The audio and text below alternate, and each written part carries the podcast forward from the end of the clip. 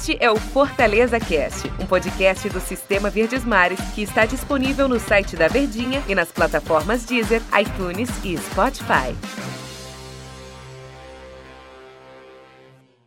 Oi, pessoal, um abraço para todos vocês. Sejam muito bem-vindos. Está começando mais uma edição do nosso Fortaleza Cast. Como eu falo em toda abertura aqui do podcast, o nosso papo, a nossa resenha, as notícias e a gente tem tido é, em propulsão, né, rapaz? A gente tem feito vários episódios aqui do podcast. Se tá saindo sempre um quentinho da fornalha, tá sempre saindo um episódio novo. A gente tá sempre te atualizando, até porque as últimas horas, vou nem falar os últimos dias, não, mas as últimas horas elas foram bem agitadas. E sempre que tiver uma novidade, claro, vai ter a nossa opinião aqui no Fortaleza Cast. Eu sou o Montero Neto e eu estou com Tom Alexandrino. Fala, Alexandrino, tudo certo? Fala, Antero, tudo bem? Tudo tranquilo, rapaz? Como diria Marquinhos Santos, né? As noites estão sendo mais longas e os dias mais curtos, viu? Porque é o que a gente busca de informação cascavilhando, esperando, o negócio é sério. Mas vamos lá, vamos é. lá. Fortaleza tá bombando esses dias, viu?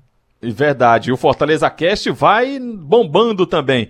Tom, e em meio a tudo isso, é, e essa, é, o, o, episódio de hoje trata sobre isso, né?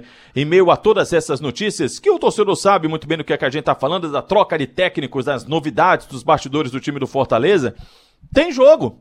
Né? Parece que o jogo fica em segundo plano, né? Parece que a gente esqueceu de que tem uma partida e uma partida super importante que é contra a equipe do Bahia. Se o Fortaleza quer manter aquela folga e aquela aquele luxo de classificação, está em oitavo lugar na tabela do Campeonato Brasileiro, como já esteve na atualidade, são esses jogos que vão fazer a diferença. Esse jogo do Bahia é o jogo do atraso. O próximo jogo lá, que é contra a equipe do Vasco, é o jogo do atraso também. Então, esses jogos, Tom, que podem como a gente fala, eles vão ser o fiel, podem não, eles serão o fiel da balança e eles vão determinar pra gente se o Fortaleza, de momento, claro, de agora, né, se ele vai continuar respirando mais aliviado ou se ele já começa a olhar pro retrovisor. Nesses jogos é que ele pode ter a folga tão esperada e tão cobiçada, né, tão comemorada também, né, Tom? É, rapaz, é, é um cenário muito difícil, é, é uma incógnita total saber exatamente como o Fortaleza vai se comportar com a chegada de um novo treinador. Primeiro a gente precisa saber quem vai ser esse cara, né? É, precisa saber quem é que vai dar essa continuidade.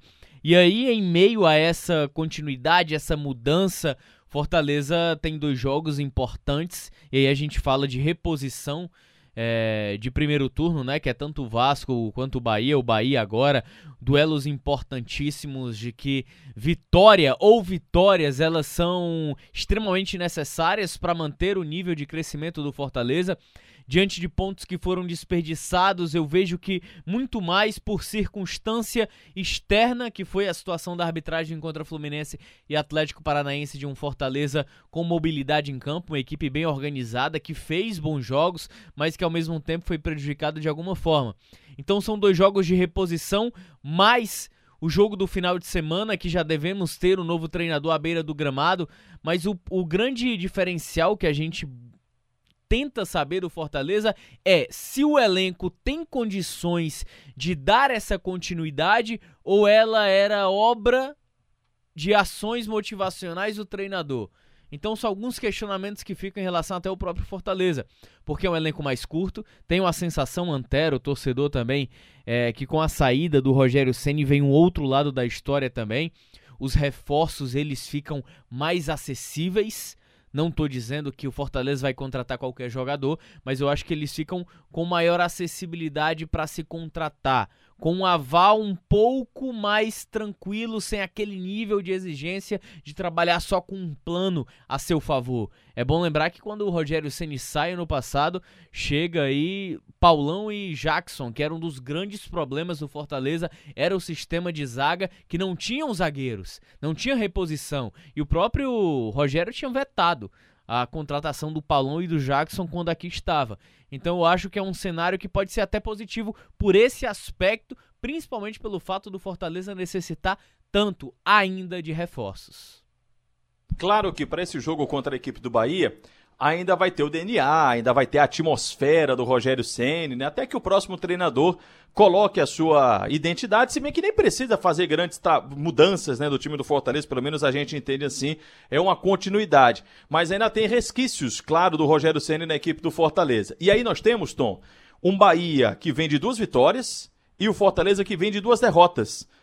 É, é, é, é literalmente o oposto. A balança está totalmente, né, pendente por um lado, positivamente, consequentemente, negativamente para o outro. Isso representa alguma coisa? Essas duas vitórias consecutivas do Bahia, foi uma pela Copa Sul-Americana e outra pelo Campeonato Brasileiro, foi o 4 a 0 no Melgar na Sul-Americana e aquela vitória contestada sobre o Botafogo 1 a 0 no último minuto com aquele pênalti que na minha opinião não aconteceu. E o Fortaleza que perdeu os dois últimos jogos com muita reclamação de arbitragem, né? Perdeu pelo Fluminense, depois perdeu para o Atlético Paranaense. Essa, esse momento do Bahia e o momento do Fortaleza, pegando o recorte desses dois jogos que chamam muita atenção pela diferença. Eles mostram alguma coisa? Eles representam alguma coisa? Antero, pelos jogos ou pelos resultados como eles foram construídos, nem tanto. O que a gente pode tornar de diferente é a circunstância, né?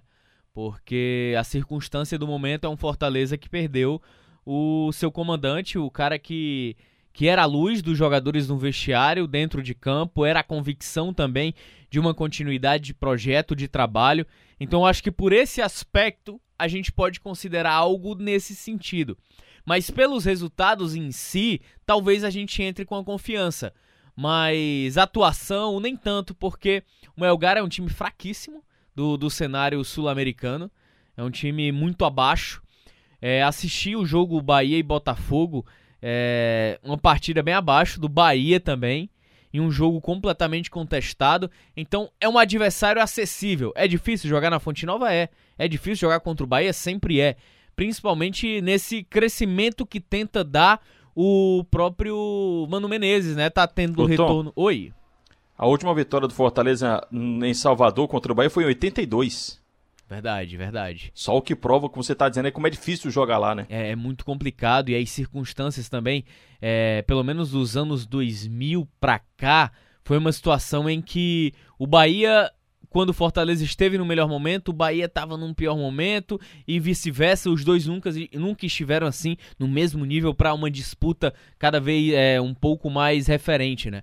Mas eu vejo um Fortaleza que deve manter um pouco da sua estrutura, de um Bahia que está buscando essa confiança de atletas em que até agora não inspiraram aquilo que se espera quando foram contratados. E aí eu falo de Rodriguinho, que está voltando há pouco de lesão, o próprio Rossi. Enfim, são jogadores que você ainda não teve aquele retorno técnico esperado quando foram anunciados. Então eu vejo como uma boa possibilidade para o Fortaleza retomar a confiança e que o bastão ele seja passado para o próximo comandante de uma maneira transparente, como o Marconi fez ano passado da partida do CSA para o próprio Zé Ricardo. Tom, o que é que você espera, só para a gente finalizar aqui o nosso papo, do time do Fortaleza? É... Você acha que o Marconi pode fazer grandes mudanças, por exemplo? Pintar um Wellington Paulista, colocar o homem da referência, colocar dois de lado, porque convenhamos, aquele jeito de jogar do Rogério, em que ele tinha dois laterais e o Tinga fazia uma outra função, e aí a gente tinha o Ronald com o Juninho e com o Felipe, e mais à frente os dois atacantes, é um pouquinho diferente do habitual, né? É. Você é, faz o simplesinho, por exemplo, bota Oswaldo de um lado, bota o Romarinho, o David Wellington Paulista, ou segue do jeito que tá, Tom Alexandrino. Lembrando que um dos, que, que, é o Nelson Simões, né, que faz parte da comissão técnica do Rogério, ainda vai acompanhar esse último jogo do Fortaleza.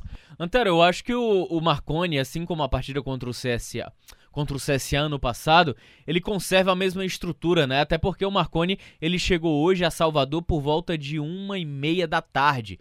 Foi um voo assim em meio que às pressas. O Fortaleza chamou o cara para poder fazer pelo menos o treinamento de pronto à tarde. Porque num primeiro momento, quem ia dar o treino era, era os, os próprios preparadores físicos que ainda estavam lá, médico, é, o Papelinho junto com Daniel de Paula, porque não tinha ninguém foi realmente, pelo que foi repassado, Fortaleza ele foi pego de surpresa, porque era o que a gente vinha conversando. Até no show de bola de ontem, o Ceni não tocou no assunto Flamengo. Eu acho isso muito surpreendente, porque o cara já estava com essa ideia na cabeça, ele já tinha recebido contato, ele passou o voo inteiro ao lado dos caras, toda, toda a cúpula da diretoria, em nenhum momento ele, ele comunicou. Então é uma situação super nova e dentro disso, o Marconi ele não vai fazer profundas mudanças, ele tem a continuidade. Se a gente fizer um exercício do ano passado, ele manteve uma estrutura. Então eu acho que ele deve conservar, se todos estiverem bem 100%, até porque tem jogo no sábado também, né? É, mas ele deve conservar a mesma estrutura da partida contra o Atlético Paranaense, com uma ou outra mudança, talvez na lateral, porque se eu não me engano, o Gabriel Dias saiu com um problema físico da partida contra o Atlético Paranaense. Resta saber como é que tá dentro desse planejamento junto à fisiologia. Então, vamos aguardar, vamos ver o que, é que vai acontecer no jogo do Fortaleza contra o Bahia e que seja né, uma sequência boa para o time do Fortaleza. Ele necessita aquela história da vida que segue e que essa vida siga com um resultado positivo contra o Bahia, que seria espetacular, porque o Fortaleza chegaria a 27 pontos. Por enquanto é só e claro que depois do jogo a gente traz toda uma análise. Tom, obrigado, até a próxima. Valeu, hein, Antero, valeu demais. Grande abraço. Valeu, pessoal, um abraço, até a próxima.